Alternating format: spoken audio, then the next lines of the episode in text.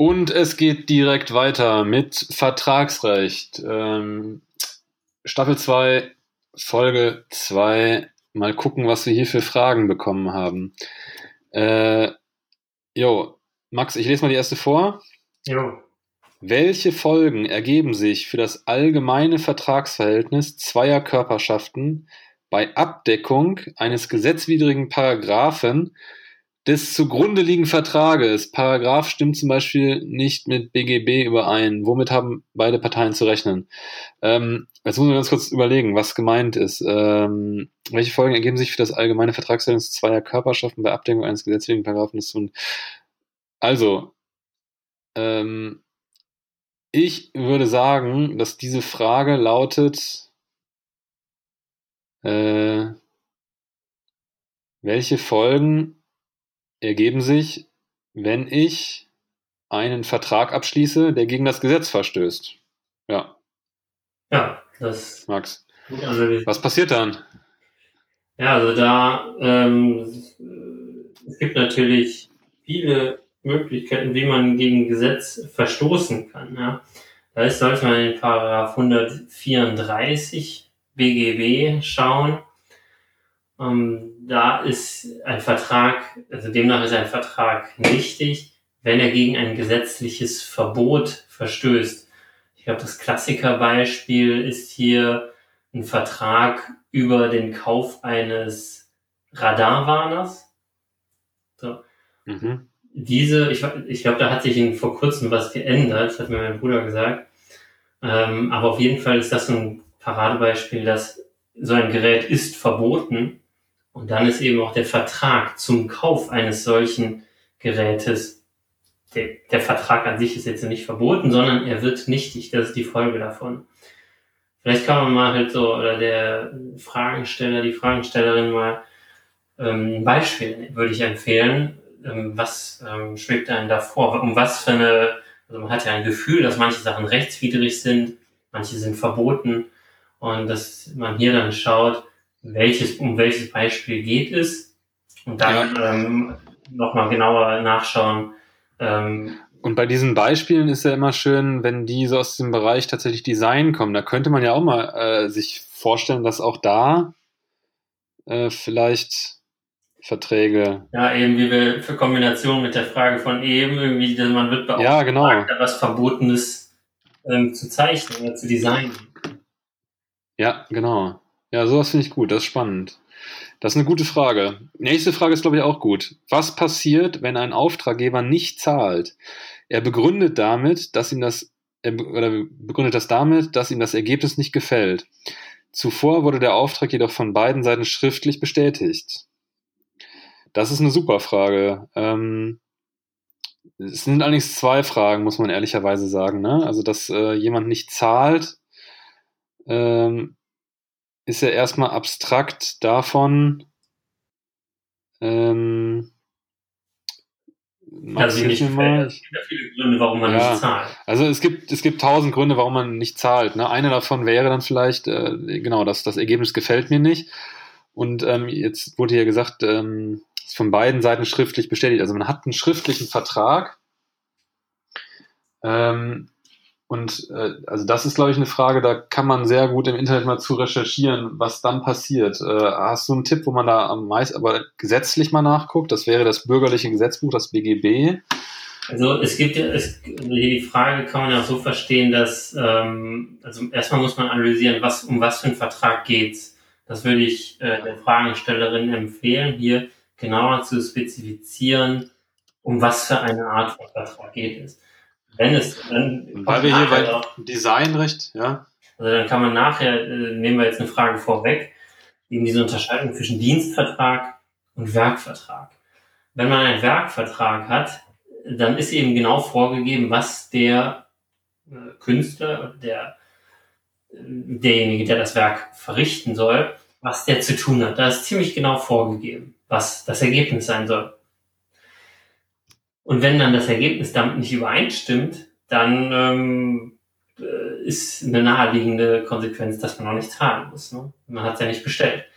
Wenn allerdings nur die Tätigkeit verlangt ist, also dem Künstler ist relativ viel Freiraum gegeben, und es ist gar nicht so vorgegeben, der soll genau das anfertigen, dann, ähm, und es kommt was anderes bei raus, was der Auftraggeber sich vorgestellt hat, dann würde ich sagen, kann man nicht so leicht ähm, die Zahlung verweigern. Also da äh, würde ich, Ihnen, äh, würde ich zu raten, dass man hier genau beschreibt, um was für einen Vertrag geht es. Aber Grund, also so ganz allgemein lässt sich die Frage natürlich nicht beantworten.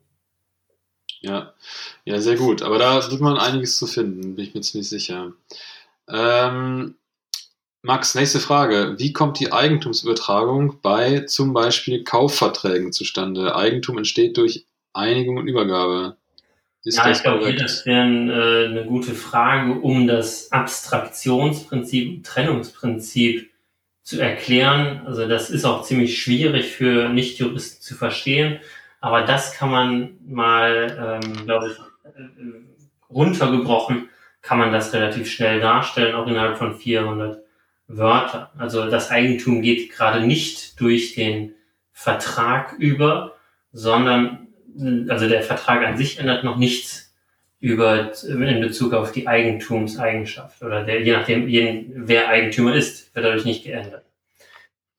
Und das für ist, die Eigentumsübertragung ist ein eigener Vertrag notwendig, der nur darauf ausgerichtet ist, ähm, das Eigentum zu übertragen. Ist ein bisschen schwierig, aber ähm, ich glaube, dazu kann man auch was finden. Genau, es ist, es ist schwierig, aber es ist leicht, was dazu zu finden und die Schwierigkeit wäre dann, das nochmal irgendwie schön verständlich. Und das, oder das ist auch ein Klassiker, ne? äh, was eben, was man so als Nicht-Jurist, glaube ich, wirklich nicht auf dem Schirm hat. Man denkt halt, ich habe das gekauft, ich bin dann Eigentümer. So ist es gerade nicht. Ist also ein, äh, ja, so ein Rechtsirrtum, wahrscheinlich auch in irgendwelchen äh, Büchern. Also Populärwissen ja. zu finden. Okay, nächste Frage. Jetzt ist ein, wird, glaube ich, ein Fall, soll das sein? Ich gucke mal gerade. Ich lese mal vor, wie es kam. D schließt mit A einen Vertrag ab, in dem es heißt, D erstellt für A eine Plakatreihe. Nach einer Woche meldet sich A und möchte den Vertrag kündigen, da A ein preiswerteres Angebot eingeholt hat. D hat aber schon mit der Gestaltung und Ideenfindung begonnen und Zeit in das Projekt investiert kann D von A verlangen, den Vertrag nicht auszuführen und trotzdem zu zahlen, oder ist A vertraglich an D gebunden und kann überhaupt nicht vom Vertrag zurücktreten? Es ist also keine klassische Ja- oder Nein-Frage, sondern ein Fall, der hier gestellt wird. Ähm, mhm. Puh, ja, was ist er da, da, ja? also hier das äh, Stichwort ist, das, äh, das wichtigste Wort ist kündigen. Also der kündigt hier und es geht ja um einen Dauerauftrag oder einen Dauer, also einen Vertrag, der über eine gewisse Zeit andauert. Und ähm, das, da stellt sich immer die Frage, ob man kündigen kann, wie bei einem Mietverhältnis. Ne? Das geht ja über eine längere Zeit und man möchte dann auch irgendwie mal kündigen. Und hier geht es auch um, ist jetzt kein Mietvertrag, aber ein Dienst- oder ein Werkvertrag. Und da in Bezug auf diese beiden Vertragsarten gibt es auch die Möglichkeit, zu kündigen. Ist dann auch mal die Frage, also man, wenn dann die Frage beantwortet ist, ja, man kann kündigen, unter welchen Bedingungen und so. Aber dann stellt sich auch die Frage, was kann der andere denn jetzt noch verlangen? Bezahlung, volle Bezahlung, anteilig, Entschädigung für irgendwie bisher geleistete Aufwendung. Also ich denke, da sollte man dem Kündigungsrecht von Dienst- und Werkvertrag nachgucken. Das ist im BGB ähm, 611 fortfolgende und 635 fortfolgende. 31, glaube ich. 631 Werkvertrag, okay. Aber ähm, genau, und da nochmal dann äh, Schwerpunkt, aus welchen Gründen kann man überhaupt kündigen? Das kann genau. man ja auch mal aufzählen. Die zwei Fragen, ne? Kündigung, ja, nein, geht das? Und dann die andere Frage, was kann man dann noch dafür bekommen? Okay, ähm, nächste Frage. Das ist, glaube ich, auch wieder ein Fall. Kunde K gibt einen Auftrag an Werbeagentur W. ist eigentlich lustig, dass die Fragen genauso gestellt sind äh, wie diese blöden Jura-Fälle immer in den Lehrbüchern. Also Kunde K und Werbeagentur W, das ist schon sehr, sehr gut. Äh, also nochmal von vorne. Kunde K gibt einen Auftrag an Werbeagentur W, darf W die Daten von K ohne dessen Wissen an den Freiberufler F weitergeben, der gelegentlich Aufträge für W übernimmt, wenn die eigene Kapazität von W erschöpft sind. Ist das Datenschutzrecht, Max? Das ist ja dein Spezialgebiet oder ist das hier Vertragsrecht? Beides, ne?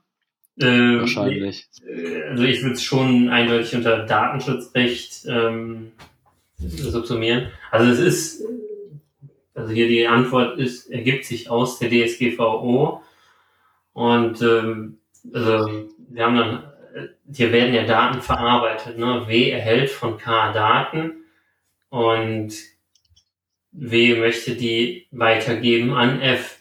Man müsste jetzt schauen, welche Position hat der F. Ist der jetzt, gehört der zur W, aber der Freiberufler eher nicht, aber ähm, ist das normal, dass der, dass W hier eine solche Person für die Durchführung eines Vertrags engagiert?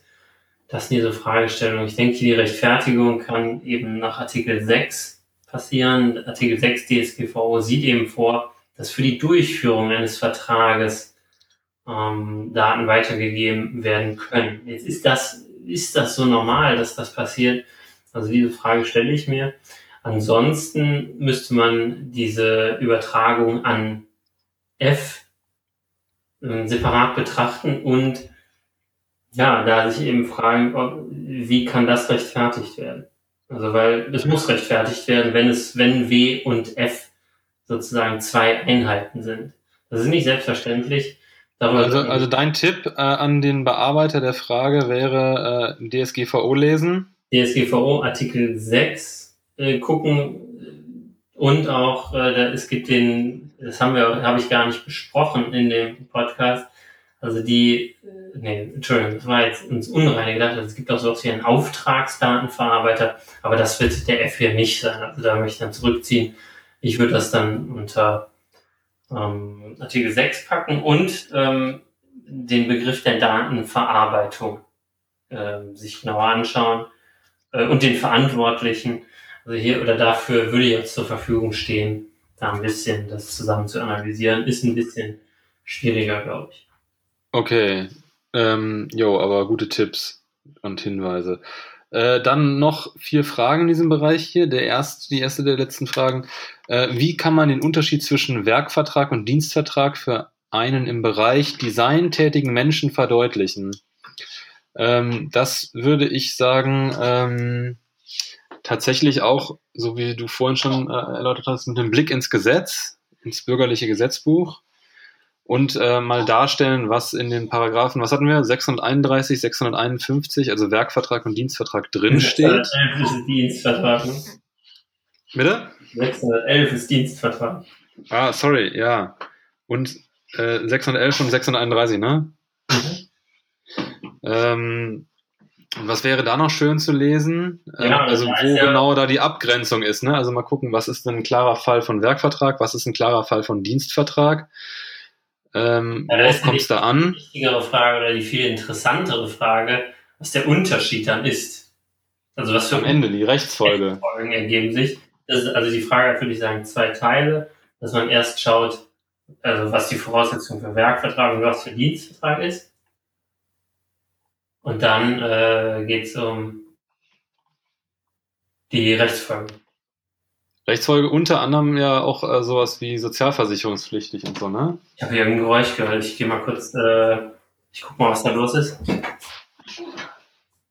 Mach du mal weiter. Okay, ja, ich habe hier auch ein Geräusch, das ist meine kleine Tochter, die spielt hier auf dem Teppich nebenan mittlerweile. Ähm, mal gucken, ob man das sehr stark im Hintergrund hört oder nicht. Äh, genau, dann haben wir die nächste Frage. Weiß gar nicht, ob ich die jetzt alleine mache oder Max wieder da Ich ist. wieder da. Und zwar- Ich bin wieder da. Und was war das für Geräusch? Äh, Phantomgeräusch. Also es war anscheinend. Man dachte, ich müsste noch den Gang hören. Ein Phantom? also, wenn ein selbstständiger Designer den Auftrag erhält, für das Stadttheater ein Werbeplakat zu erstellen. Ah, hier. Handelt es sich dabei um einen Dienst oder einen Werkvertrag? Also diese, und ich sehe gerade, ich lese mal die nächste Frage vor. Welche gesetzlichen Vorgaben gibt es für Werk- und Dienstverträge? Wo sind diese zu finden, nachzulesen? Ähm, das haben wir eigentlich gerade fast mit besprochen. Jetzt ist nur die Frage, äh, glaube ich, eher an uns. Ja, hier würde ich äh, wie wir diese Fragen, wie wir diese Fragen nochmal äh, aufteilen, dass wir nicht mhm. drei oder viermal das gleiche haben. Das wäre jetzt eher, also dann könnte man sagen, einer beantwortet die Frage, äh, was der Unterschied? Äh, äh dann der andere sagt, was sind die unterschiedlichen Rechtsfolgen davon? Was bedeutet der Unterschied überhaupt? Darf Oder? Ich, was meinst du? Äh, darf ich vielleicht reingrätschen? Ja, gerne.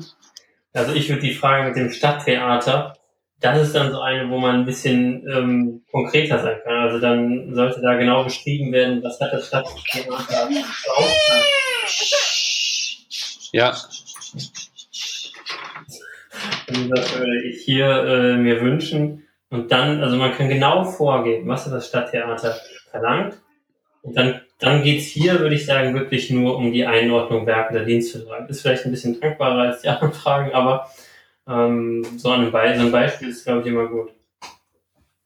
Ähm, genau, da wäre, also ich hätte ja noch die Zusatzfrage, die fände ich aber auch ganz interessant, ähm, ob man das dann überhaupt noch äh, ändern kann. Ne? Also kann man das, wie, inwieweit hat man das in der Hand, ob es ein Werkvertrag oder Dienstvertrag ist? An welchen Stellschrauben muss man drehen, wenn man ein bestimmtes Ergebnis haben will? Mhm. Was sind die Vor- und Nachteile? Ähm, aber da, da, da, da ziehen wir die Fragen vielleicht dann, äh, wenn wir die zurückschicken, nochmal ein bisschen konkreter. Äh, letzte Frage hier. Das ist natürlich äh, tatsächlich ähm, an den Experten Max äh, gerichtet. Wie sieht die historische und systematische Auslegung einer Willenserklärung aus? Ja, dazu dann der Kommentar, dass ähm, diese Ausle diese vier Auslegungsmethoden beziehen sich schon mehr auf das Gesetz. Aber es ist natürlich auch vollkommen klar, dass das auf Willenserklärung übertragbar ist. Also nur es ist ein bisschen äh, so awkward, das auf Willenserklärung zu machen. Historisch meint ja, in welchem Kontext das, nee, systematisch meint er Kontext. Historisch ist dann mehr so, was in der Vergangenheit passiert ist. Wie hat er sich mal geäußert und so. Also die Geschichte, die, also was davor passiert ist, und ähm, ja, systematisch wäre dann, äh, in welchem Zusammenhang hat er das gesagt? Es geht darum, oder es gibt ja auch, die, oder diese Auslegungsmethoden sind ja auch nichts, äh, was irgendwo feststeht, was gesetzlich vorgegeben ist, sondern das sind nur Hilfsinstrumente, um die Auslegung besser zu machen, um da zu sinnvollen Ergebnissen zu kommen. Und ähm, bei der Willenserklärung ähm, ist so die, ist es ein bisschen einfacher als bei Gesetzen. Man hat meistens nicht so die ganze Vorgeschichte, die Lebensgeschichte des Äußernden und auch nicht das soziale Umfeld, in welchem der sich bewegt. Aber ja, ähm, was ist eigentlich so ein bisschen wie äh, im echten Leben in Anführungszeichen ähm, im Privatleben. Ne? Man guckt einfach, wie hat er es überhaupt gemeint? Man hat da irgendwas gehört, aber äh, und der eine versteht so, der andere versteht so. Wie hätte man es objektiverweise äh, verstehen müssen, ne? So in die Richtung geht das genau. ja. Es wird im Grund, es wird nicht so ähm, explizit so bei Willenserklärung gemacht, aber ist natürlich auch möglich. Oder es, es ist nicht verboten und es kommt nur darauf an, zu richtigen Ergebnissen zu kommen. Ja, aber auch eine sehr gute Frage und zu der wird es auch sicherlich das eine oder andere im Netz geben. So, damit sind wir am Ende von ähm, äh, Staffel 2 Episode 2 und machen dann gleich weiter ähm, mit Datenschutzrecht. Bis gleich.